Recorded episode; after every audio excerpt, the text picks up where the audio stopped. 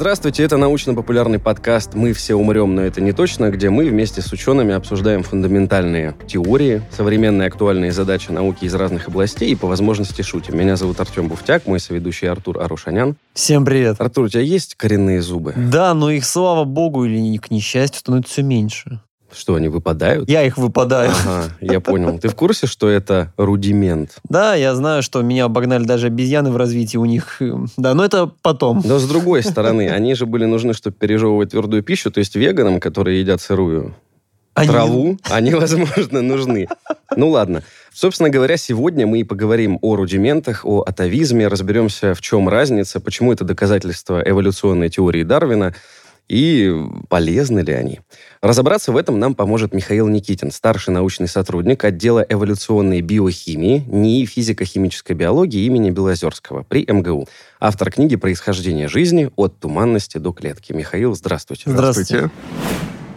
Партнер эпизода СПАО «Ингострах», с которым мы продолжаем рубрику о когнитивных искажениях. Это процессы нашего мышления, которые помогают нам принимать решения, но часто приводят к очень неприятным ошибкам. В прошлых эпизодах мы рассказывали об искажении вероятностных событий и эвристике доступности. В этот раз речь пойдет о другом, не менее любопытном искажении. Обязательно дослушайте, рубрика будет примерно в середине эпизода.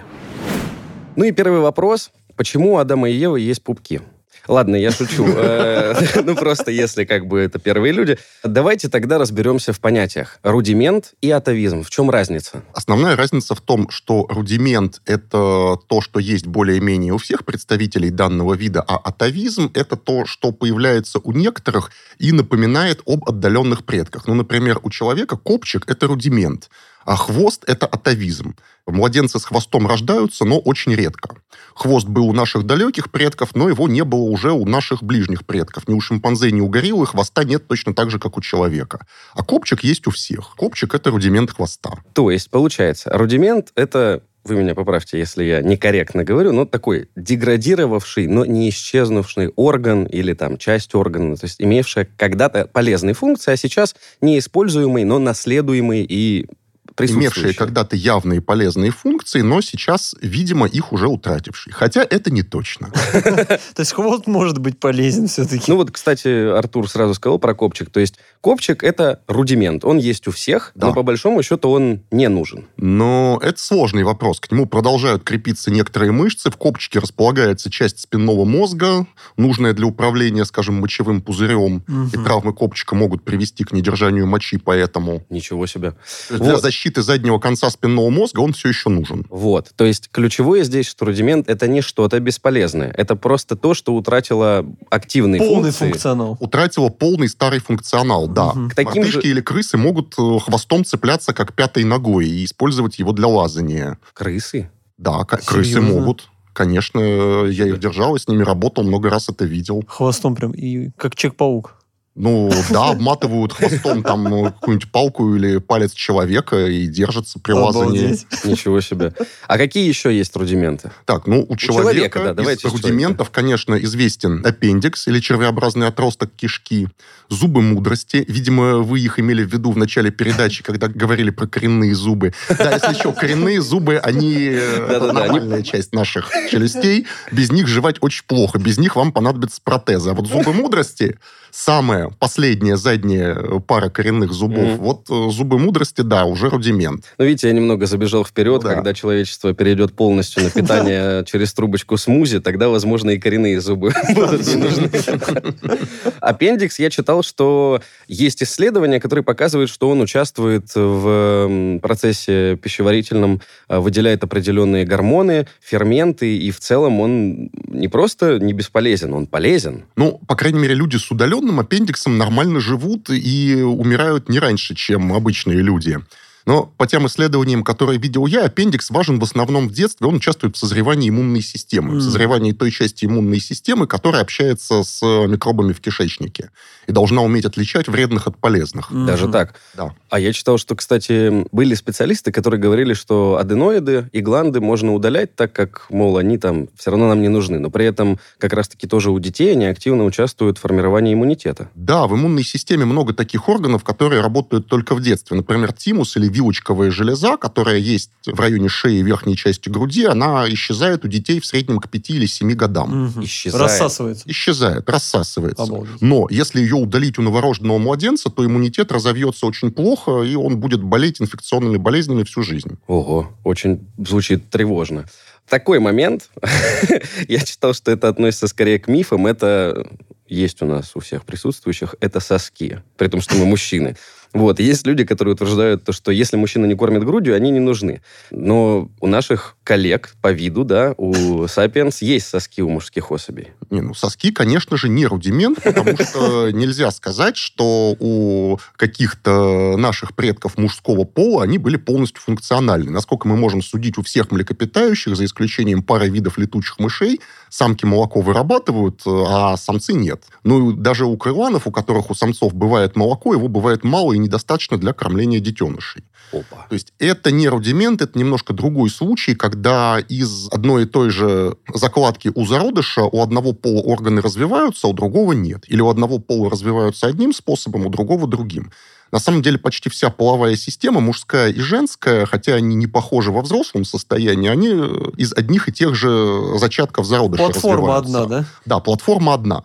Поэтому млекопитающие гермафродиты с двойным комплектом половых органов невозможны. У них зачатков на это не хватит. То есть даже каких-то ошибочных процессов формирования плода не приводит к тому, что появляется вот... Не может появиться двойной комплект половых органов, А потому что, условно, ну, влагалище и предстательная железа, они развиваются из одного и того же зачатка, который может пойти либо одним путем, либо другим. Ну, то есть математика. двумя путями сразу. У нас есть единичка, из единички два не получится Да, никак. Только по 0,5, да. Понятно. Ну вот, собственно говоря, мужчины, не переживайте, ваши соски – это нормально. Не удалять. А вот атовизм это бывает многососковость, когда у людей сосков больше двух, напоминая о каких-нибудь далеких предках, похожих на лемуров, у которых Ага. тоже сосков больше двух. То Неожиданно. есть такое тоже может развиться. Случаются такие. Случаются такие люди, да.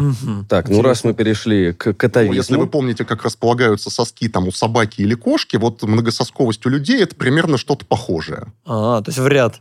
Да, в два ряда.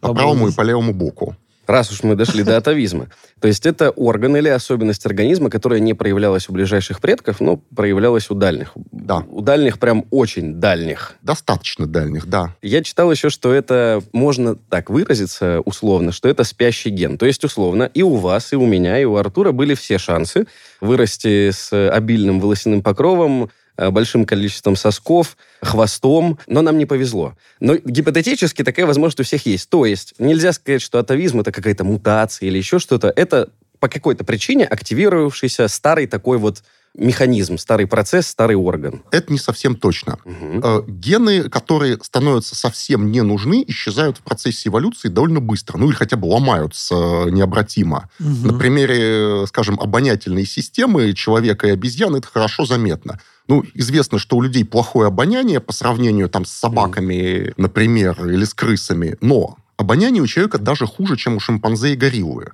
И гены Мгм. обонятельных рецепторов, белков, воспринимающих разные запахи, в эволюции человека разрушались, и терялись, и даже по сравнению с шимпанзе мы несколько десятков их потеряли. Мгм. То есть обоняние у нас продолжает портиться вот все время становления человека. А почему? Видимо, потому что оно становится все меньше и меньше нужно. Видимо, Нужда отпадает. да. потому что у нас э, хорошее зрение, у нас отличное осязание, наши руки чувствительнее и подвижнее, чем даже у обезьян, у которых они очень чувствительные и подвижные по сравнению с той же собакой или кошкой. Ну и плюс у нас вырос мозг, который позволяет лучше пользоваться информацией от глаз, ушей и рук. Вот у меня был вопрос, я его хотел на попозже оставить, но давайте тогда сейчас. То есть гипотетически люди в процессе эволюции с годами будут все близорукие, так как дальнее зрение мы используем реже, мы смотрим в компьютер, в телефон. Многие люди страдают близорукостью. То есть можно предположить, что эволюция сделает более развитым близкое зрение, скажем так. Или Хороший нет? вопрос. Значит, до изобретения очков, на самом деле, близоруких людей было довольно много. Я читал исследование про Афганистан, что там э, около 20% крестьян, примерно в те времена, когда там началась афганская война, Советский Союз туда вошел, Пошел, да, вел войска. страдали близорукостью. И, э, Когда вышел, перестали страдать? и были случаи неоднократно, когда ловили афганских снайперов в очках, Ага. имевших близорукость от рождения. Так, Для жизни интересно. крестьянина дальнее зрение тоже особенно не нужно. Отбор против близорукости работал, когда люди были охотниками. Мгм. Но люди перестали быть охотниками тысячи лет назад. Крестьянам далеко смотреть уже особо не надо. Кузнецам или каким-нибудь еще ремесленникам тоже дальнее зрение не так, чтобы сильно надо. Мгм. То есть это не компьютерный и книжный век, это уже 5 или 10 тысяч лет так. Ну, то есть переход от собирательства уже к земледелию. А рост числа близоруких в последнее время, например, в Китае, где там до 90% подростков имеют близорукость, это уже не, не изменение генов, это изменение среды. Мгм. В Китае э, их э, школьников заставляют учиться там по 16 часов в сутки, э, времени выйти на улицу нет, глазам расслабиться некогда, вот. И это провоцирует, конечно, близорукость при тех же генах, при которых э, сто лет назад тот же ребенок вырос бы с нормальным зрением. Ну, тут, кстати, интересно было бы посмотреть статистику общую для Китая, потому что у них же огромное количество в провинциях живет бедного населения, которые родились и умрут, работая в полях, а рисовых никогда в школу не пойдут или в ВУЗ. То есть... э, Насчет никогда в школу не пойдут, это какая-то у вас очень устаревшая информация. Опять же, я не говорю, что так везде, но я читал много материалов, которые раскрывали вопросы бедности в провинциальных частях Китая, где э, ребенок вынужден отказаться от получения даже общего образования, работая на рисовых полях с родителями, потому что они не могут обеспечить Это жизнь. до сих пор так. Это очень странно, потому что, насколько я слышал, у китайская Я три года политика назад читал эту была примерно как в ранние годы советской власти. Ликвидация безграмотности практически любой ценой. За что, конечно, респект. Уж они, я думаю, точно знают разницу между атовизмом и рудиментом школьная программа Я по биологии. Да, про спящие гены. Да-да-да. Гены так просто не засыпают. Я говорил, что неиспользуемые гены Мгм. гибнут довольно Быстро. быстро. Да. Рудименты атовизма – это изменение регуляции тех генов, которые прекрасно есть у нас сейчас и работают в других местах. Генов у нас, на самом деле, довольно мало. У человека в геноме около 23 тысяч генов всего. И Это у мыши мало. примерно так же. По сравнению с признаками нашего организма, это ничтожно мало. Мгм. Геном подозрительно маленький. Ну вот... э, Подозрительно. да, информации в нем подозрительно мало. Слово просто хорошее. Да. Если вы возьмете э, там полную картинку расположения всех клеток в нашем организме, там каким-нибудь супертомографом сделаете, эта трехмерная информация будет занимать какие-то безумное количество терабайт. Геном гораздо меньше. Геном человека это примерно 3 гигабайта. Это меньше одного DVD-диска. То есть это инструкция ко всем этим молекулам нашего тела. Это инструкция, как построить. Как построить, да, по сборке. Да, эту инструкцию еще должно что-то читать. Ее должен читать развивающийся эмбрион. И, например, для развития мозга совершенно точно известно, что нужна информация извне. Были опыты на кошках, когда там котятам зашивали веки, чтобы задержать открытие глаз. И Так. оказалось достаточно задержать открытие глаз котенку всего на трое суток, чтобы у него развитие зрительных отделов мозга было совсем нарушено. Чтобы нейроны связывались как попало, а не как положено, и такие котята получались после снятия швов фактически слепыми. Хотя Сбой у них- алгоритма. да, хотя у них были нормальные глаза.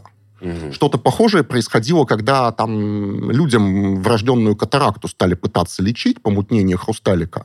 Это дети слепые от рождения, меняют хрусталик на искусственный прозрачный, а зрение не восстанавливается. Хотя физиологически все должно Хотя работать. свет стал попадать в глаз нормально, да, мозг вроде бы есть, зрительный нерв вроде бы есть, а в мозгу не выросли соответствующие структуры для обработки этой информации, потому что информация вовремя не пришла. То есть это настолько последовательный процесс, и если на каком-то из этапов что-то идет не так, то все. Да, внешняя информация обязательно нужна для развития нашего организма. В геноме далеко не полная информация закодирована. Поэтому те гены, которые там есть, они все многофункциональные. Почти любой ген э, работает э, в развитии многих разных органов. Поэтому там мутация почти любого гена приводит э, там не к отсутствию одного органа, а к какому-нибудь синдрому с нарушениями во многих местах. То есть получается, что, если я правильно вас понял, вы ведете к тому, что даже эти гены, которые вызывают случаи атовизма, они не бесполезны, так как если бы они были бесполезны, они бы просто исчезли. Если бы они были бы бесполезны, они бы просто исчезли. Хвост исчез у наших предков более 10 миллионов лет назад. Если бы был ген, ответственный только за хвост, он бы уже исчез. Но формирование хвоста происходит при участии тех же самых генов, которые занимаются костями, мышцами и кожей в других местах организма. Мгм. Просто немножко изменилась схема включения. Ну, для слушателей из IT-сферы могу сказать, что в программе все те же блоки остались на месте, просто функция mine, вызывающая другие функции под программы, в ней немножко изменили условия Мгм. их вызова. Хороший пример.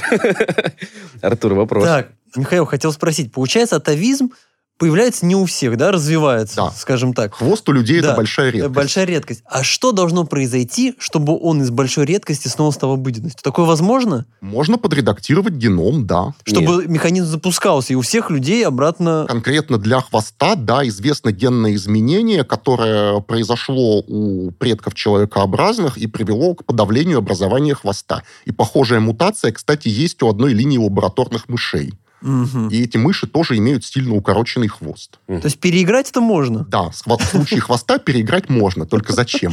Нет, ну, Ну вот я перефразирую вопрос Артура. Вообще есть примеры, когда какой-то рудимент в ходе эволюции обратно полностью возвращал все свои первоначальные функции. Не у человека, а хотя бы в животном мире. Да, конечно, такой Так, пример так. известен. Это глаза у змей. Змеи происходят от предков, которые копались в земле. То есть предок змей напоминал таких э, животных, как слепозмейки, маленькие, похожие на толстых дождевых червей, которые роются в лесной подстилке где-нибудь там в джунглях Таиланда, Мгм. Вьетнама, в Юго-Восточной Азии, в общем.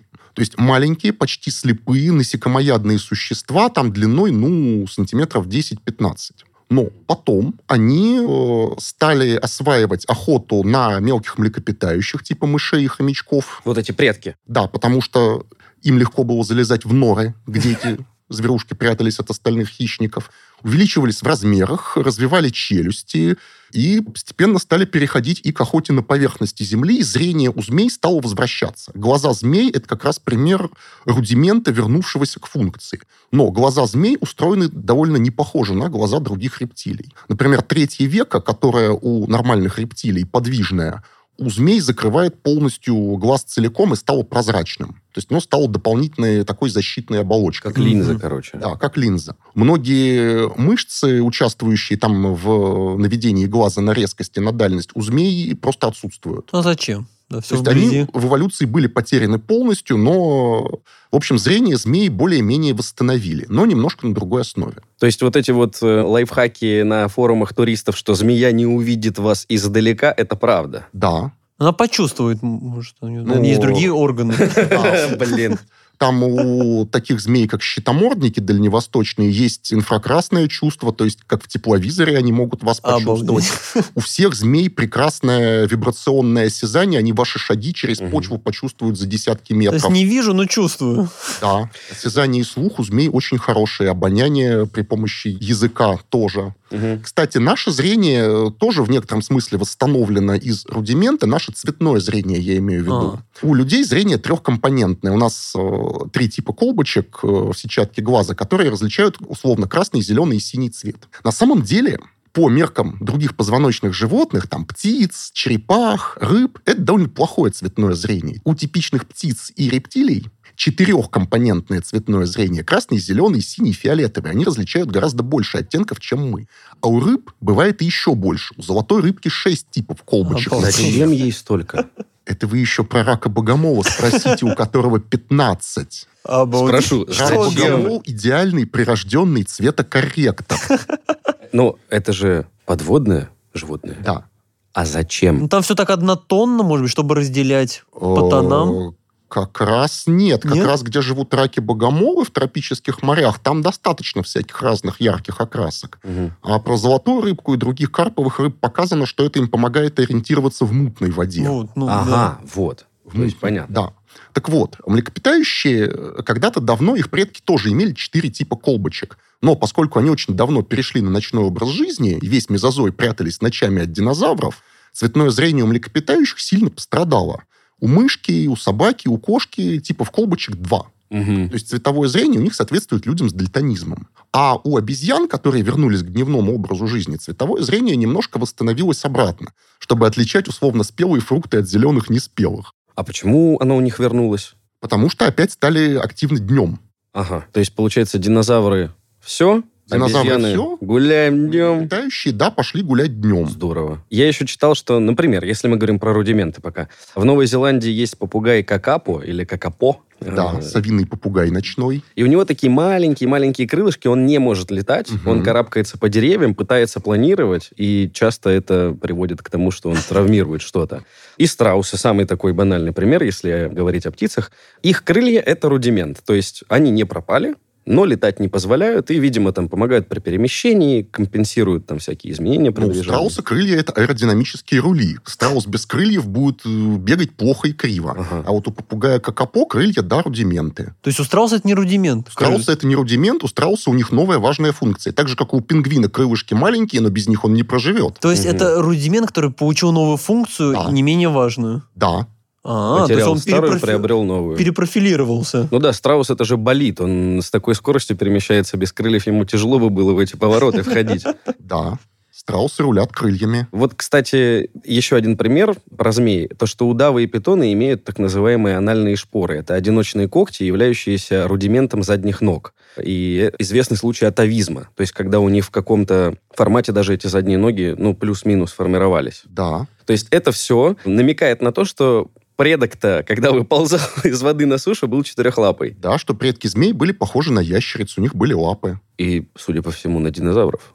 Потому что Ну, ящерицы, я как понимаю, это ну, плюс-минус наследники да. того же вида. А у кротов, вот, кстати, это уже рудимент тоже. То, что вообще в целом глаза у кротов – это рудимент. То есть они как-то их используют, но в целом у них э, другие органы прекрасно позволяют им ориентироваться, Да, в искать целом пищу. в норе им глаза довольно бесполезные. Но если вытащить их на свет, то со временем, через тысячи лет, у них обратно глаза получат свои функции. Скорее не через тысячи, а через миллионы, но... Долгий процесс, в общем. Да. Но видеть начнут. Ну, смотрите. Как-то видеть начнут, но хотя насколько это для них важно, будет непонятно. Ну, им же уже некомфортно жить в земле рядом, например, с ветряками, потому что они их вибрируют, и им дискомфортно в земле. Кроту на поверхности Земли будет тем более дискомфортно. Где Его вибрации. же любая собака съест. Да, кстати. Ужасно. да. Кроты медлительные и на поверхности Земли беззащитны перед хищниками. Подтверждаю. Видел. Как собака ест крота. Как э, собака поймала крота. Не знаю, что она с ним сделала, но кроту было нехорошо. Э, Понял тебя.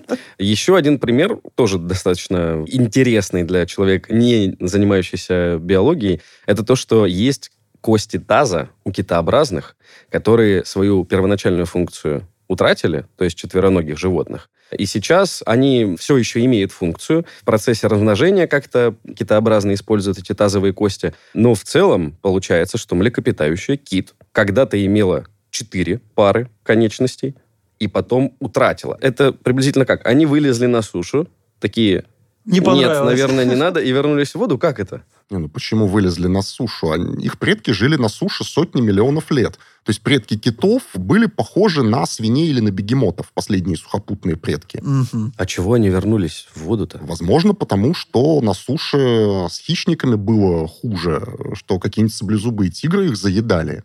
Ну, тюлени тоже ушли в воду.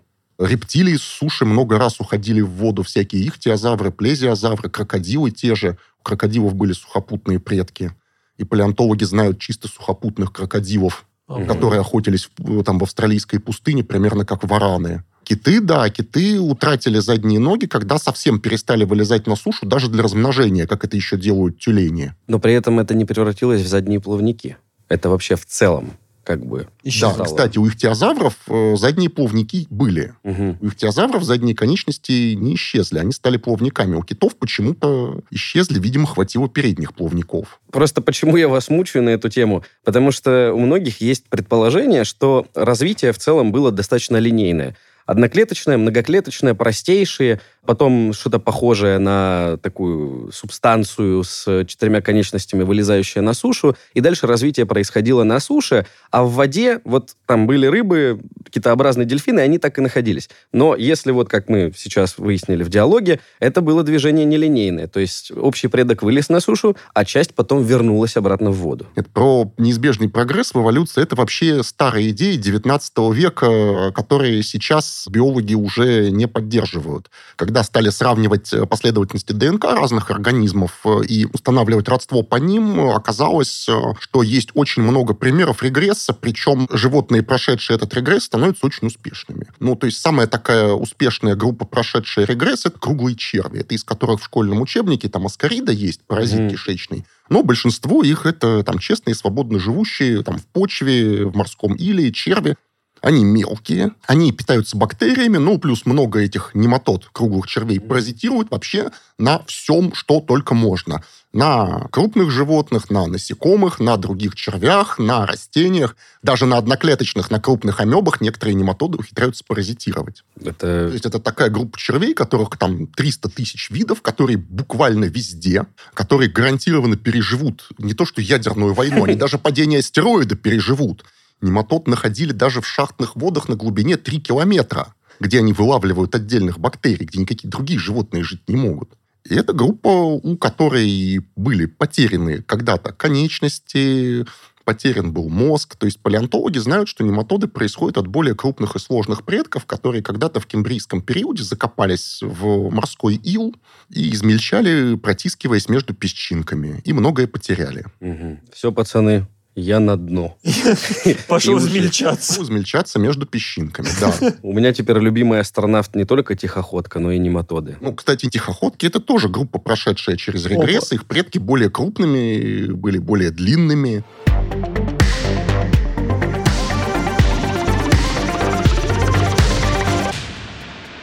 Напоминаем, что партнер этого эпизода – компания «Ингострах», благодаря которой у нас появилась и продолжается рубрика о когнитивных искажениях. В этот раз поговорим об ошибках планирования и разберемся, что это за механизм, зачем он нужен и как работает. На вопросы ответит психолог сервиса онлайн-психотерапии «Зигмунд Онлайн», психодраматерапевт Ирина Пермякова. Ирина, здравствуйте. Здравствуйте. Давайте для тех, кто предыдущие рубрики мог пропустить, напомним, что вообще такое когнитивные искажения. Когнитивные искажения – это систематические ошибки в мышлении и восприятии, основанные на убеждениях и предубеждениях. То есть это та ошибка, которая не возникает случайно, а, видимо, ошибки однородного характера, применю такой термин, которые, к сожалению, будут появляться регулярно, и если я правильно вас понял, они появляются еще и в силу того, что у человека есть уже какое-то мнение, убеждение, стереотип, возможно, он ему подвержен, и будучи подвергнутым стереотипу, он будет совершать эту ошибку раз за разом. Именно так. Звучит жутко, но важно напомнить, что когнитивные искажения – это эволюционный механизм, и они полезны. Они призваны снизить нагрузку на психику от поступающей информации и ускорить процесс принятия решений. Ведь, по сути, суждение – это тоже какое-то принятие решения. То есть это такой костыль, условно, нашей психики, который позволяет человеку не надломиться под вот этим огромным грузом большого объема информации, внешних каких-то раздражителей, э, и отчасти фильтр, отчасти такая вот подспорье для того, чтобы все-таки прийти к какому-то выводу. Да. Хорошо. Сегодня вот мы говорим про ошибку планирования, и звучит это, конечно, больше как, ну, знаете, отчет вернули менеджеру по закупкам, и ему начальник написал «ошибка планирования». Почему это когнитивное искажение так называется, и вообще, что это такое с точки зрения когнитивной науки? Потому что это когнитивное искажение действительно очень похоже на ту ситуацию, которую вы описали. Оно заключается в том, что человек склонен переоценивать свои силы и недооценивать внешние факторы, которые могут привести к тому, что совершится какой-то негативный сценарий. Ну, например, человек будет дольше заявленного выполнять какую-то задачу. Хорошо. А тогда эволюционно, как он появился? Ну, дедлайна же не было у какого-нибудь нашего предка, который жил в пещере. Или дедлайн был смены, там, не знаю, сезонов. То есть, когда этот механизм появился и для решения каких задач? Когда он появился, доподлинно неизвестно, но появилось так называемое позитивное искажение, уверенность в том, что все будет намного лучше, чем ожидается в негативном сценарии. Такое свойство психики человека надеяться на лучшее, которое действительно может очень поддерживать в трудные времена, например, при смене сезонов. Хорошо. Если говорить грубо, ну, как я это понял, то можно свести это к следующему тезису. Это переоценка собственных возможностей или знаний о каком-то явлении, например. То есть в таком случае можно ли говорить, что человек неуверенный в себе будет реже совершать такую ошибку, а человек самоуверенный в себе будет совершать такую ошибку чаще? Это когнитивное искажение свойственно всем. И даже неуверенный человек может переоценить свои ресурсы и недооценить возможность внешних факторов помех. Здесь скорее можно говорить о каждом конкретном случае, как тот или иной человек, уверенный или неуверенный, оценит, скажем, скорость, с которой он будет выполнять какую-то задачу. И самое интересное, что это искажение работы независимо от того, есть ли у человека негативный опыт или нет. Наверняка каждый из слушателей может вспомнить ситуацию, когда он думал, ну вот в этот раз точно так не будет. Я не буду прокрастинировать или не буду делать слишком долго отчет, например. Но каждый раз все происходило по единому сценарию. Вот здесь как раз и проявляется ошибка планирования. Понял. То есть здесь не в целом про переоценку своих сил или наоборот, когда мы недооценили их, а именно про подход к собственной убежденности, что за определенный промежуток времени мы выполним там то или иное действие в таком-то объеме. Да. Понял. И что все будет лучше, чем было в прошлый раз. Ну, кстати, у меня про негативный опыт есть пример. Я вам сейчас его озвучу, а вы скажите, это оно или нет. При покупке билетов я всегда отказывался от опции возврат билетов. Ну, потому что у меня лично было точное убеждение. Если я куда-то собрался поехать, я поеду. Ну, что может со мной произойти? Я что, передумаю? Нет. Поэтому зачем мне там платить э, лишние 200-300 рублей за возможность возврата? И в итоге я однажды просто заболел, отказался от поездки. Вернуть деньги за билет я не могу, я просто потерял очень много денег. Хотя гипотетически, ну это же нормальная ситуация, когда человек, допустим, заболел. Это не что-то скрытое от меня. Я понимал, что это может произойти. Но в момент принятия решений вот этого фактора негативного у меня в голове вообще не было. То есть личная убежденность, что ничего не произойдет, никак на меня не повлияла. После этого я все равно не стал, потому что я думаю, ну это же один раз. В итоге, там, в другой раз я также отказался от поездки уже там по семейным причинам. И вот дважды столкнувшись с этим, только после этого я уже начал эту опцию выбирать. Причем даже есть такая штука, полис страхования от невыезда, который покрывает расходы не только на билет, но и на бронирование гостиницы, трансферы и так далее. То есть можно в целом всю поездку, все затраты застраховать. Но вот мне кажется, что это близко к ошибке планирования и к тому, что вы сказали, не имея негативного опыта, вот я даже не подумал, болезнь, хотя штука-то очевидная. Именно так. Вы описали отличный пример. Угу. Хорошо. Тогда вот как раз-таки и разберемся, что мне надо было сделать, чтобы не поддаться вот этому когнитивному искажению ошибки планирования. Ну и нашим слушателям, потому что, как вы заметили, я думаю, у многих это происходит и на работе с дедлайнами тоже. Важно учитывать предыдущий опыт, если каждый раз происходит одно и то же, человек заканчивает в срок дедлайна или даже откладывает, что говорит о том, что в этот раз будет по-другому, если есть устойчивые паттерны поведения. И также важно закладывать возможные помехи. Очень часто человек предполагает, что выйдет из дома в определенное время, но каждый раз выходит позже, потому что случаются помехи. И каждый раз, назначая встречу, он не учитывает эти помехи и в итоге опаздывает. Так вот, пожалуй, важно учитывать возможные помехи и всегда их включать в свой собственный срок выполнения. Ну вот я по своему опыту тоже скажу, то, о чем вы говорите, это очень понятный инструмент, но все равно, когда у меня спрашивают, когда мы с тобой встретимся, у меня в голове есть картина идеального пути до встречи, что я вышел во столько-то, столько времени займет мое перемещение в метро, там-то я сяду в автобус. То есть в момент, когда я подтверждаю, что я буду к определенному времени, я не вспоминаю о том, что когда-то метро, допустим, там долго я ждал, состав не приехал, где-то автобус на рейс не вышел. То есть то, о чем вы говорите, это высокий уровень, как мне кажется, осознанности, но в моменте я все равно, к сожалению, опираюсь вот на эту идеальную картину, как я буду добираться до места встречи, которая, как вы заметили, чаще всего не случается. Безусловно, но здесь мы снова вспоминаем, что когнитивные искажения даны для того, чтобы быстро принимать решения и не перегружать психику сложными операциями по анализу. И здесь зависит от важности. Если действительно важно назвать реалистичный срок, ну, пожалуй, здесь тогда стоит подключить анализ прошлого опыта, анализ текущей ситуации, заложить помехи и какой-то относительно реалистичный вариант предложить. И если же это решение не имеет достаточной силы, можно и поддаться этому искажению. В конце концов, это эволюционный полезный механизм. Понял?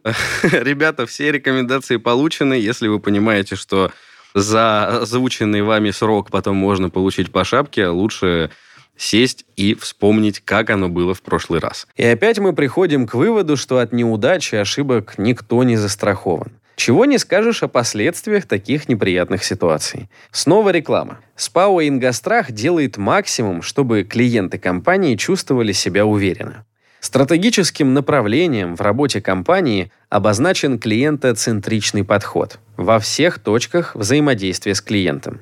На системном уровне создан непрерывный цикл улучшений, начиная со сбора обратной связи и заканчивая реализацией конкретных мероприятий. Например, полис страхования от Ингостраха легко и удобно оформить на сайте или в офисе компании и оплатить с помощью системы быстрых платежей, СБП, что особенно ценно после отключения системы Apple Pay и Google Pay. То есть ни мороки с данными банковской карты, ни тем более наличных в офисе.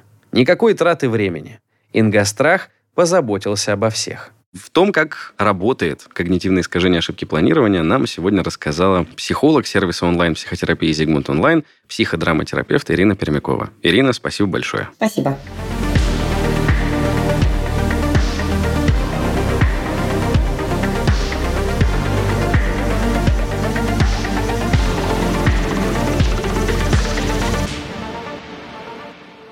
об атовизмах. Нашел такой пример, то что у птиц-то нет зубов. У гусей что-то похожее есть, но ученые говорят, что это скорее такие отростки, которые помогают удерживать... Э... самого клюва. И у гусей, у альбатросов они есть. Да, то есть их зубами-то полноценными назвать да. нельзя. Но при этом еще в 19 веке догадку о том, что такой атовизм у птиц есть, и в целом спящие гены, отвечающие за образование зубов у них есть, выдвинул французский зоолог Этьен Жефруа Сент-Илер. Он наблюдал некие выросты на клюве эмбрионов попугаев. Тогда это вызвало бурю всевозможных дискуссий. А в 2006 году уже американский биолог Мэтью Харрис из университета штата Висконсин, он заметил, что на конце клюва эмбриона курицы есть определенные выросты, напоминающие зубы. Эмбрионы с таким отклонением не выживали, но это позволило ему предположить, что, ну, так как сейчас считается, что птицы это потомки динозавров, динозавров. у динозавров-то зубы были, так как, причем да. и у хищников, и у травоядных,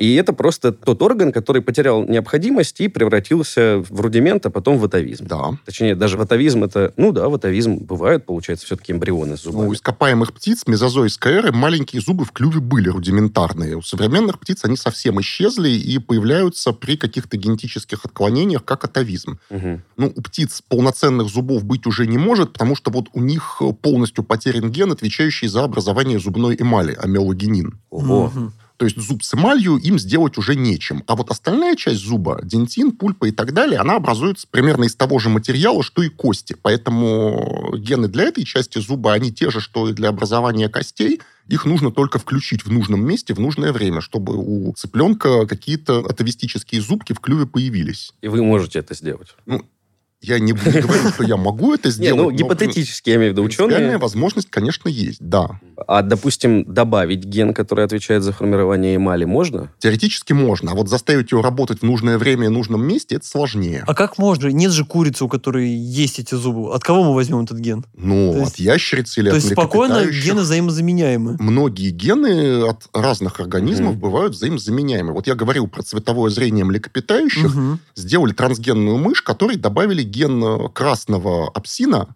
световоспринимающего а, вещества для колбочек, от человека. У мышей апсины свои только зеленые и синие, а у людей красные, зеленые и синие. Вот мышь, которой пересадили ген красного человеческого апсина, у нее сразу же в первом же поколении восстановилось э, цветное зрение не хуже людей. Обалдеть. У нас, кстати, был выпуск про трансгенных животных в прошлом сезоне советую всем послушать.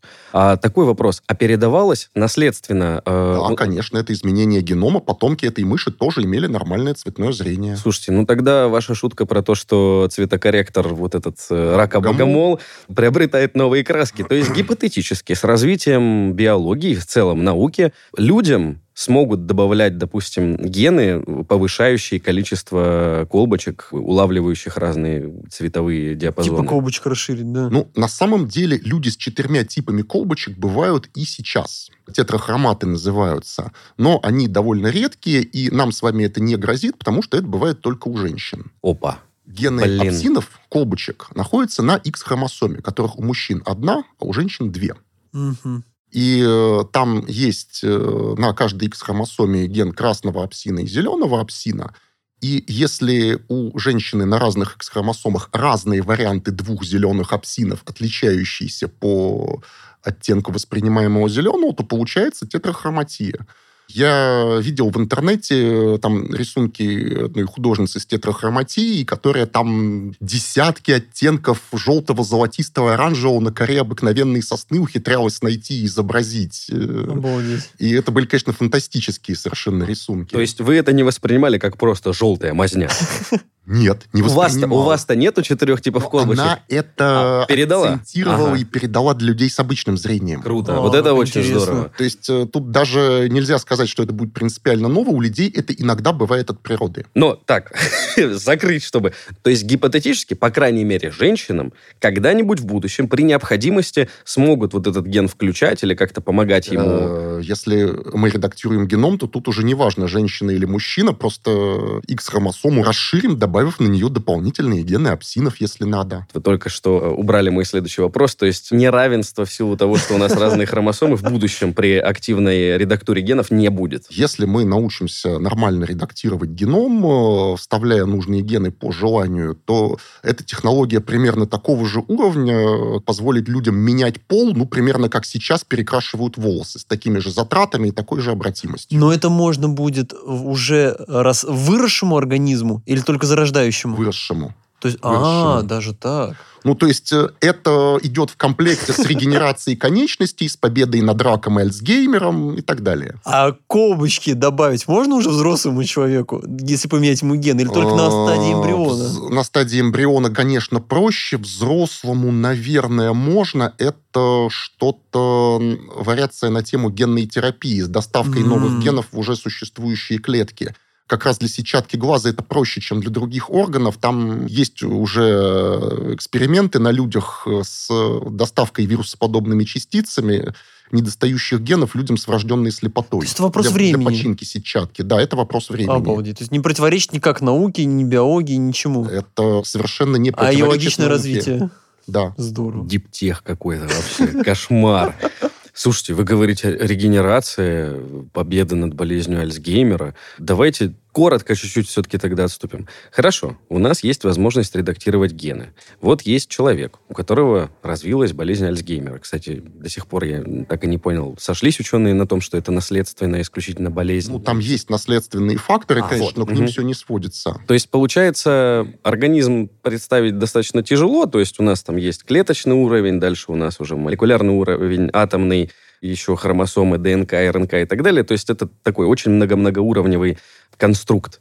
Э, И вот хорошо, у нас есть какая-то проблема или задача, вот там смена пола, ну вдруг кому-то надо, и мы же не будем в каждой клетке искать там ДНК, там менять этот ген. Как это вообще происходит? А, Гипотетически. Чтобы ну, для генной терапии не обязательно менять какой-то ген во всех клетках сразу. Так. Ну, то есть для коррекции врожденной слепоты там достаточно было доставить э, новый починенный вариант гена там, ну, в 10% клеток сетчатки. Всего лишь? Да, Для... делении они потихонечку Нет, обновятся. они не делятся, Так. но клетки сетчатки, они как нервные, они не делятся уже в течение жизни, но количество клеток в сетчатке, оно с большим запасом. Мгм. Наша сетчатка это около 120 мегапикселей. 120 мегапикселей, ничего Да. себе. Ну, то есть и 10% от этого уже, в общем, достаточно, чтобы ориентироваться в мире, чтобы не натыкаться на стены и попадать в двери. А как, как это меняют? Большинство э, способов починки генов в уже существующих клетках, они используют что-то от вирусов. Есть вирусы, которые умеют встраивать свой геном в геном заражаемой клетки. Мгм. И оставаться в таком спящем состоянии. Ну, например, из э, всем знакомых вирусы герпеса так делают. Мгм. И некоторые, э, ну, некоторые еще. Да, Вирус иммунодефицита человека тоже так делает. Он копию своего генома встраивает в геном зараженной клетки. Мгм. И при работе с такого типа вирусами можно их искусственно отредактировать, чтобы они болезнь не вызывали, клетки не убивали, а функцию встраивания своего генома в геном клетки оставить. Очень элегантное решение. И подсунуть им вместо исходного вирусного генома для этой встройки тот кусок ДНК, который мы хотим. Заразить. Да. Мгм. У нас получаются полуискусственные вирусные частицы, которые сливаются с клетками, вносят в них ту ДНК, которую мы в эти вирусные частицы нагрузили, и дальше оно встраивается в геном клетки. Вопрос в том, насколько это эффективно.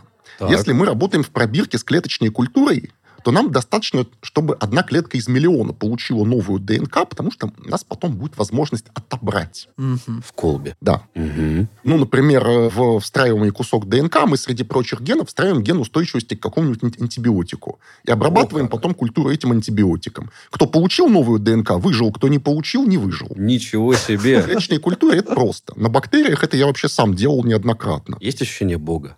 Да нет. Ну, просто вы так, вы так расскажите, Есть ощущение ребенка, играющегося в песочнице. Или м, рисующего пальцем на стене. Звучит просто, кто получил, тот выжил. Вот. Очень страшно. Но если у нас генная терапия, если у нас клетки уже во взрослом организме, то Мгм. так, конечно, не работает. Нужны более эффективные способы доставки, и за это сейчас идет основная борьба.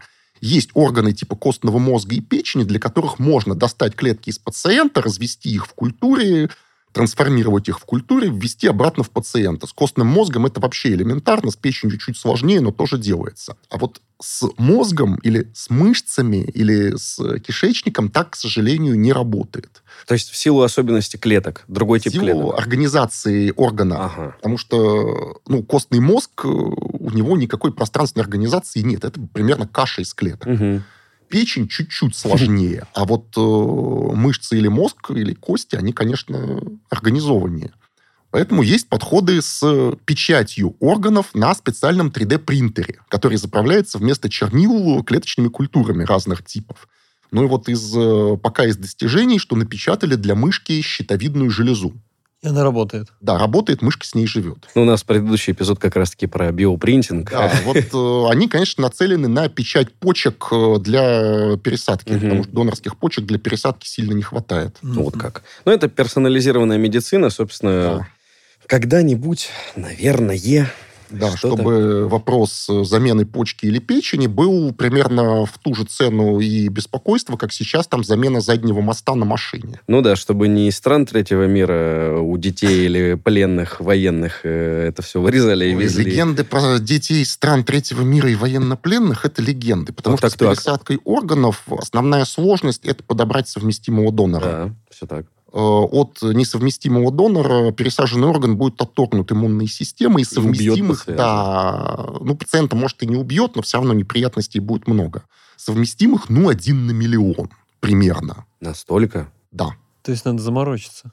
Надо очень сильно заморочиться, э, искать э, Интересно. подходящего донора. Нельзя просто так взять рандомного военнопленного, разобрать его на органы и, и потом 20 лет ждать, пока генетически совместимый пациент будет, которому эти органы подойдут. Ну окей. То есть гипотетически тупые черные трансплантологи могут этим заниматься, но в какой-то момент их заказчик, если есть, скажет им, что остановись. Это, Не э, подходит. Бесполезно. Это очень странный бизнес был бы, потому что либо у них пациенты бы быстро умирали от отторжения органов, и бизнес бы на этом закончился, либо пришлось бы держать гигантский банк замороженных органов, годами ждущих э, Своего заказчика. совместимого. И, кстати, заморозка органов для пересадки ухудшает их приживаемость. Поэтому в идеале трансплантологи стараются так делать. Надо э, там либо, ну, почку можно там одну из двух взять у живого человека, предпочитают, чтобы прям донор и реципиент лежали рядом в одной палате, почку одного вырезали, тут же другому пришили. Это в идеале, да. Да.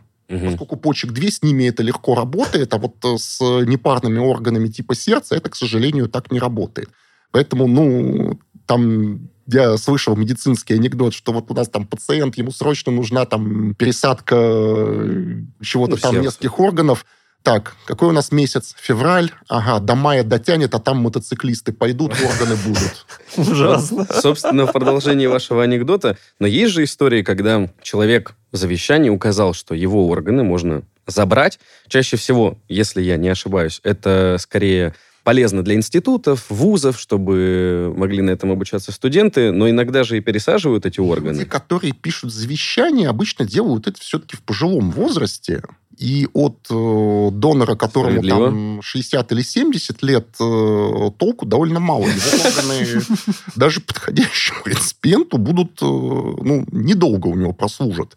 Есть некоторые исключения, типа роговицы глаза, которые Ого. там мог- можно пересаживать для лечения некоторых типов слепоты. Но вот это примерно все. Мгм. То есть завещать органы больше это осмысленно для исследований, чем для пересадки.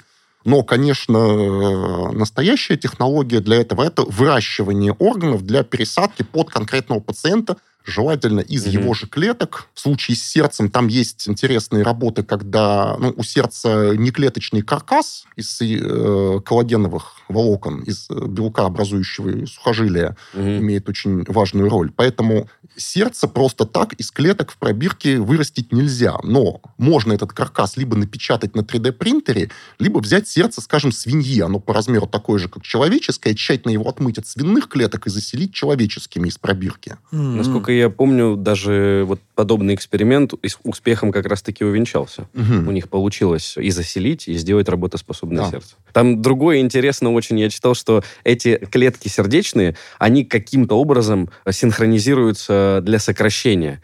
И, как я понял, пока объяснения этому, э, ну, такого фундаментального нет. Как эти клетки, оказываясь друг с другом когда? рядом, да, они начинают синхронно А, сокращаться. Это как раз довольно подробно исследовали еще с 60-х годов. Дело в том, что клетки сердечной мышцы, они похожи одновременно и на мышечные, и на нервные. Они и сокращаются как мышечные, и передают электрические импульсы как нервные. Мгм. Поэтому по всему сердцу пробегают электрические импульсы, которые обеспечивают эту синхронность сокращения.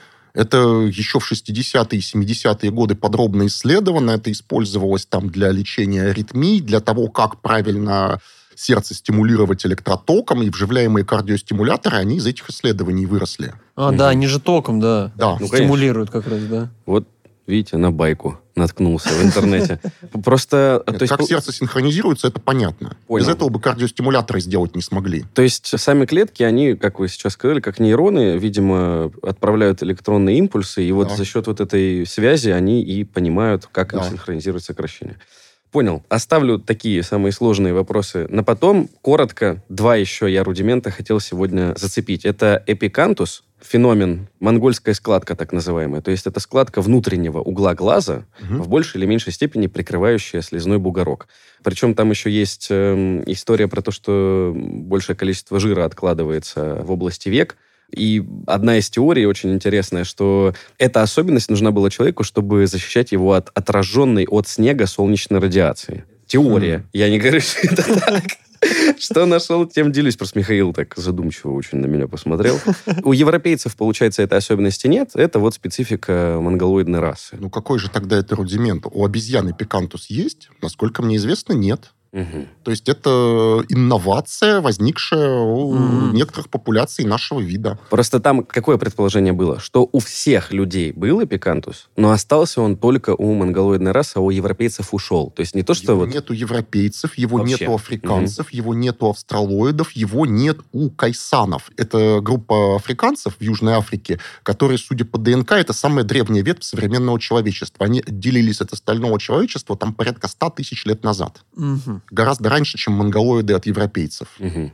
И ни у кого, кроме монголоидов, эпикантуса нет. То есть это не рудимент, это особенность, Развитие, эволюция. как правильно говорить? Ну, точнее, эпикантус бывает иногда у европеоидных Да-да-да, и негроидных очень детей, но исчезает э, там э, до 10 лет. Ага. То есть даже так. Окей. А, а стеатопегия? Это образование жировых отложений на ягодичных мышцах у некоторых представителей африканцев, у женщин. Бывают такие, вот особенно даже старые изображения на фресках и так далее, у них очень большая попа, скажем так. Вот эта особенность, что предположительно как верблюдам. То есть это запас жира на черный день. Ну, видимо, да, потому что у охотников и собирателей с э, стабильностью пищи большие проблемы. Мгм. То охота сегодня удалась, а завтра-то может и нет. Но только у женщин встречается такая особенность. Если она встречается только у женщин, ну, видимо, это потому, что женщины кормят младенцев грудью, и для младенцев постоянство питания особо важно, женщину гораздо важнее, чем для взрослых. Мгм. Это не для защиты самой женщины от голода, это для защиты ее э, младенчика. Но при этом у европейцев и монголоидов, например, такой особенности нет. Ну, Вот ярко выраженной, в смысле. Ярко выраженной такой нет, но в целом во всех популяциях людей у женщин процент жира-то выше. Это да. Мгм. И более того, у женщин сильно и радикально худеющих, там ниже определенного процента жира, может наступить бесплодие. Ого, как. А это необратимо, я так понимаю. Обратимое, обратимое. Обратно вполне. набрать Это в спортивной процент. медицине хорошо известно, это что там сбрасывающий вес э, профессиональные спортсменки на это попадают, но если они перестают э, сбрасывать вес, то месячные возвращаются, и фертильность восстанавливается. Ого, как интересно. Слушайте, здорово. Ну и, собственно, главный вопрос. Зайду с такой стороны. Многие до сих пор, увы, отрицают факт эволюционных процессов и механизмов, предложенных Дарвином. А Я так понимаю, что и рудименты, и атовизм — это очень хороший факт, доказывающий в целом эволюционный процесс и эволюционную концепцию, потому что с помощью археологов, антропологов, других ученых, которые откапывают, поднимают из-под земли там окаменелости, передают их уже компетентным специалистам, э, биологам, есть возможность отследить изменения вида, его адаптацию к внешним условиям, там, изменению в среде обитания и так далее. То есть вот э, эти два таких момента, которые мы сегодня рассматриваем, это такой столб, доказывающий эволюционную теорию. Да, рудименты атовизма действительно это одно из важных доказательств теории эволюции. Что эволюция идет, э, что предки далекие могут отличаться от потомков, и что эволюция идет э, путем естественного отбора, то есть без заранее пред- предопределенного плана. Мгм. У меня, например, такой эстетический аргумент есть э, против всяких идей креационизма.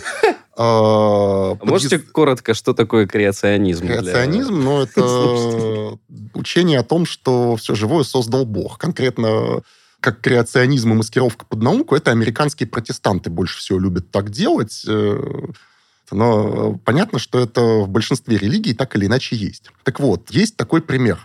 Подъязычный нерв жирафа. Мгм. Так. У жирафа длинная шея, больше двух метров. Это нерв, который идет от мозга к языку. Мозг от языка близко. Но этот нерв спускается к сердцу, делает петлю вокруг аорты и поднимается обратно к языку. 4 метра нерва лишних. Обалдеть.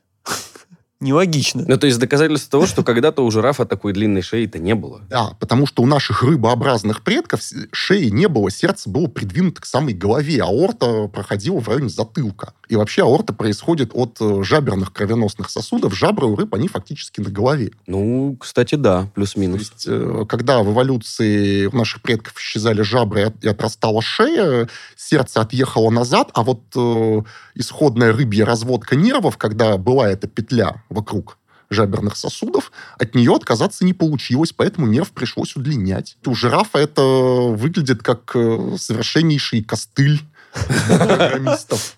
Не баг, а фича. Мусорный кот. Это легаси код, да, очень кривой и неудобный, но отказаться не, не получилось. Но живет как-то. По поводу... Если бы жирафа творили с нуля, такой фигни бы не было. Либо очень плохо творили. Это была курсовая работа чья-то. Ага, или в пятницу под пиво и наспор. Да-да-да. Нет, в пятницу под пиво и наспор это утконос. Слушайте, раз уж мы отошли от темы, я все короткий вопрос. Зачем индюку вот это вот матня? Вот это? Она очень нравится индюшкам. И все? Все. Да, это половой отбор. Он делает странные вещи. Иногда очень красивые, как хвост павлина, иногда очень странные, как вот эта мотня у То индюка, есть но... функционала физиологического нет. Это чисто Для привлекать. вы- выделения, да, среди коллег. Так вот, собственно, вопрос. Нету никакого эволюционного центра ни у одного из организмов. То есть нету, условно, такого биологического компьютера, который бы прикинул, ага, вот я, значит, всю жизнь вместе со своим носителем прожил и пришел к выводу, что вот эту функцию можно подкорректировать, от этой отказаться и так далее. То есть эти изменения эволюционные, они, как вы сами заметили, происходят на просто катастрофических, ну, по меркам жизни человека, дистанциях там тысячи, может быть, даже миллионы лет. Так вот, как кто вообще, ну, нет уже, опять же, то есть э, эволюция это не какой-то бог, который там за нами всеми смотрит, э, или там с помощью какого-нибудь смартфона включает, выключает гены, функции и так далее. Как вообще происходит изменение, превращение органа в рудимент или, допустим, в атовизм? появление новых функций и так далее.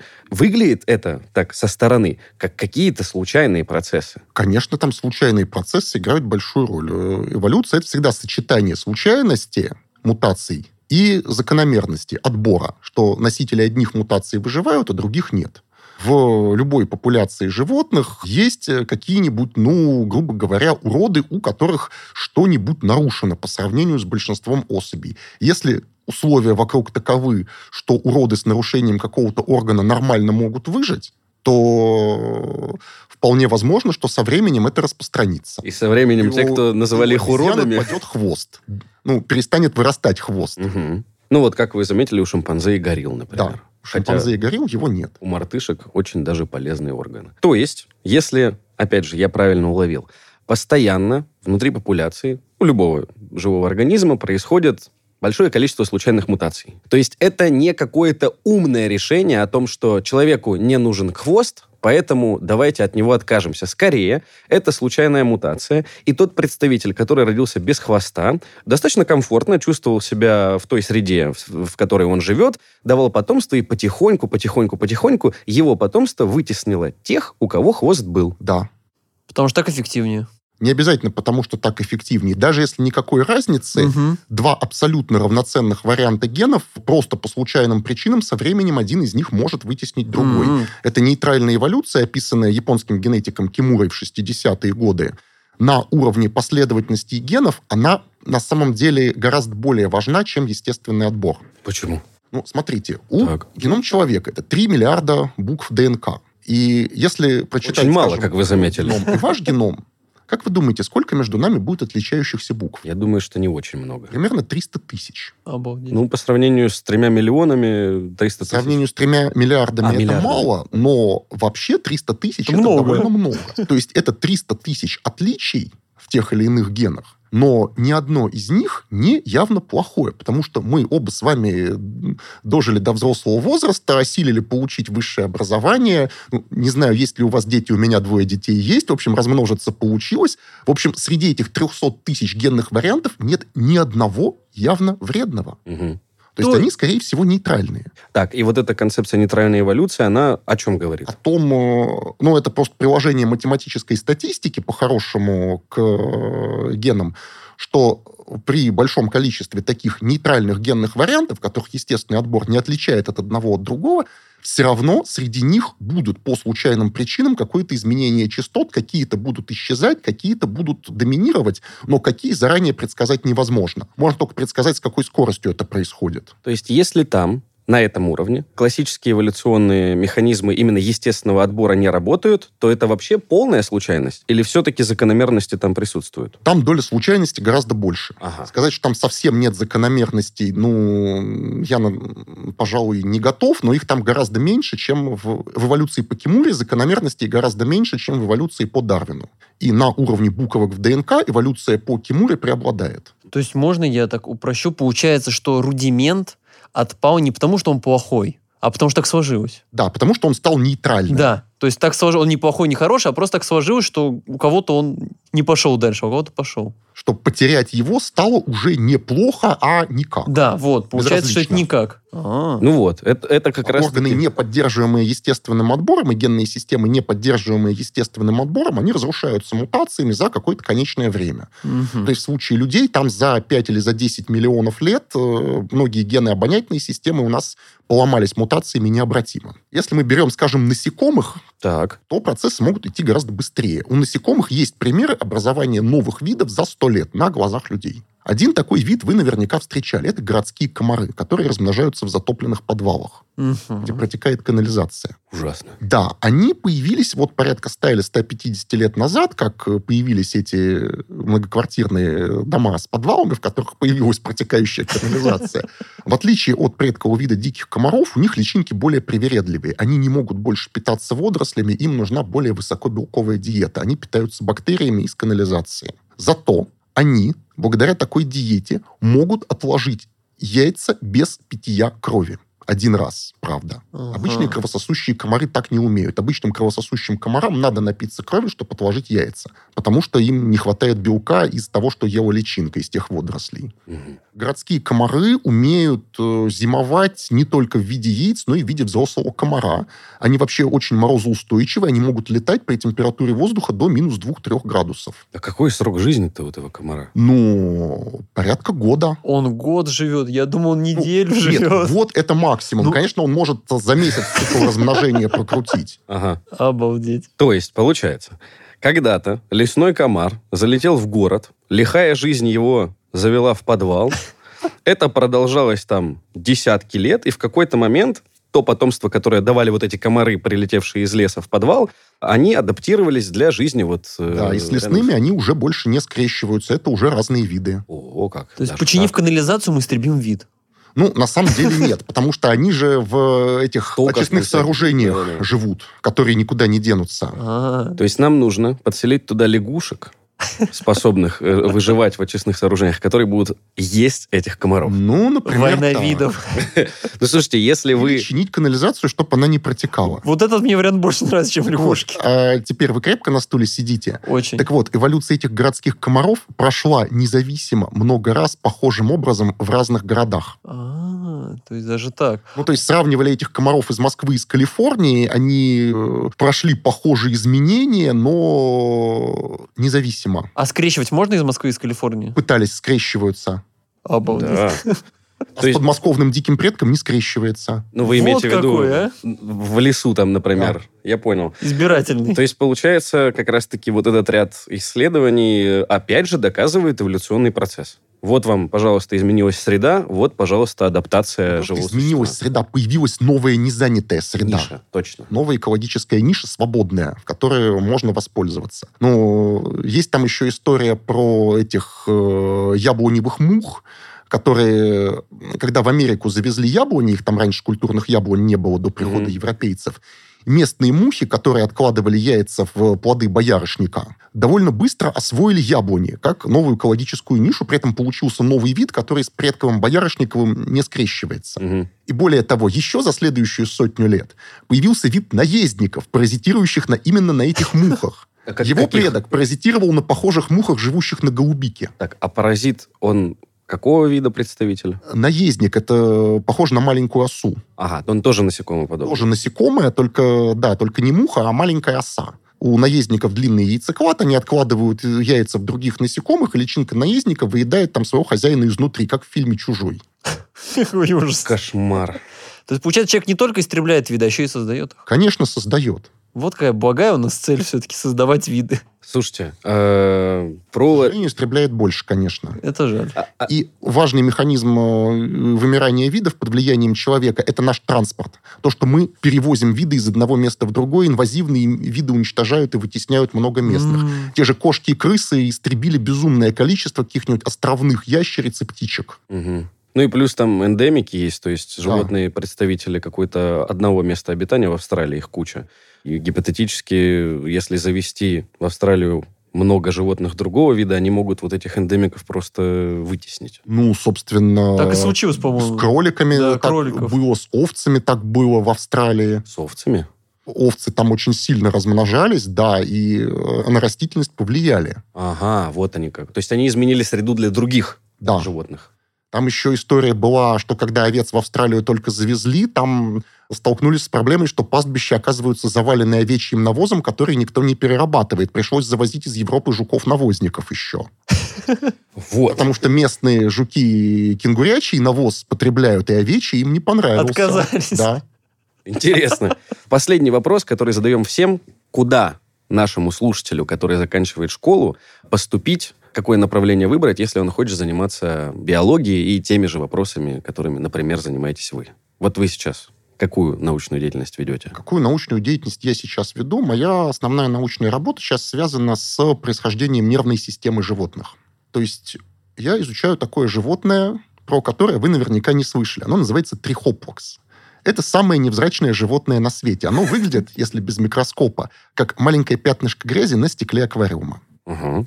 А если посмотреть в микроскоп, то видно, что это плоская лепешка из трех слоев клеток, которая шагает по стеклу ресничками, которая всей нижней поверхностью прилепляется к водорослевой пленке и переваривает ее всей нижней стороной. То есть, условно, у него все брюхо – это такой вывернутый наружу желудок. Мгм. У трихоплакса нет ни одной нервной клетки, нет мышц, нет вообще никаких органов, почти ничего нет, при этом у него есть поведение. Он осмысленно ищет пищу, находит ее, умеет там оценивать, вкусная она или невкусная. Они умеют собираться в группы для того, чтобы эффективнее переваривать какие-то особо толстые водоросли. То есть, э, ну, там, как мой старший коллега шутил, ни одного нейрона нет, а строем ходить умеют. Круто. Да, при этом в геноме трихоплакса молекулярные компоненты нервной системы есть. Так, в геноме есть, по факту нету. молекулярные компоненты это белочки отдельные. И Мгм. они по факту как белочки есть. А вот в знакомую нам нервную клетку с отростками и электрическими сигналами не складываются. Нейрохимия у трихоплакса есть. Он там реагирует, например, на человеческие антидепрессанты. М, Интересно. Да, я на эту тему шутил. Это был настолько тяжелый год, что антидепрессанты принимали даже мои безмозговые лабораторные животные. Хороший панч. Так, и в целом, какие вопросы перед вами стоят в этих исследованиях? как у них это работает. То есть трихоплакс – это такая модель животного до появления нервной системы. В докембрийском периоде, в Мгм. диакарском, когда там были эти животные без конечностей, без рта, похожие на стеганые одеялки, Мгм. тоненькие, ползающие по морскому дну, они, видимо, тоже питались бактериями и илом. Никто там никого не кусал, э, следов укусов на них нет. Прекрасный мир. Да. Но с появлением э, хищничества всем пришлось приобретать нервную систему, чтобы быстрее реагировать. Трихоплакс никуда не торопится. А какие у него враги естественные? А у него почти нет врагов. У него как-то очень... Во-первых, они достаточно маленькие и редкие, поэтому специализироваться на них хищникам невыгодно. Мгм. Во-вторых, у них хорошие яды, которыми они защищаются. Вот это Жизнь вот удалась. гадина. Да. Так, То есть я видел в микроскоп, как э, ползет э, червячок или микроскопический рачок, натыкается на трихоплакса и при этом делает невкусно. Да. То есть прям по маленькому червячку видна гримаса омерзения. И он отворачивает в сторону. Так вот вопрос. По крайней мере, звучит очень интересно то, чем вы занимаетесь. У трихоплаксов, кстати, есть инсулины, О, как у нас в поджелудочной железе. То есть э, гормональная система есть уже на этом уровне. Ну и трихоплакс вообще, он так по организации из клеток похож на маленький кусочек стенки кишечника, живущий самостоятельной жизнью. М, Интересное сравнение. Вот нас послушал человечек, который выбирает, чем ему заняться и куда поступить. Какая база? Химия, биология? Или можно прийти там тем же программистом, потому что работа с большими данными нужна? Можно, можно. далее? У нас... Укажите э, путь. Значит, э, школа анализа данных Яндекса, это был э, такой проект, где биологов учили программированию, а программистов учили биологии. Мгм. То есть э, у меня есть э, коллеги, которые работают в биологии, которые заканчивали факультет вычислительной математики и кибернетики МГУ. Но точно так же можно из биологии и химии приходить. Точно так же там работа с большими генетическими данными ей обучают, например, э, во втором меди. Мгм. Медицинская биоинформатика, да, для персонализированной медицины. То есть можно вообще из меда прийти в науку? Да. В МФТИ этому тоже учат. Есть биологическая программа в высшей школе экономики, но это только магистратура, туда Мгм. надо после бакалавриата в другом вузе приходить. То есть мест много. То есть база бакалавриата – это биологический факультет, а дальше уже можно на этот фундамент настраивать Можно химию, и, биолог- IT, и биология, и медицина, и программирование. Любое из этих э, можно. как точка входа подойдет. Практично. Понятно? Тогда теперь можем прощаться. Спасибо большое, Михаил, и до новых встреч. Напоминаю, Михаил Никитин, старший научный сотрудник отдела эволюционной биохимии НИИ физико-химической биологии имени Белозерского при МГУ и автор книги «Происхождение жизни. От туманности до клетки». В целом, большое количество лекций с Михаилом доступно на Ютубе. Ищите, смотрите. Спасибо. Напоминаю, что партнер сегодняшнего эпизода – СПАО «Ингострах». Это был финальный эпизод рубрики о когнитивных искажениях. Спасибо компании «Ингострах» за возможность разобраться в том, что такое ошибки планирования и почему намного выгоднее оформить полис путешественника, а не надеяться на авось. Кстати, рекламная вставка была также от СПАО «Ингострах».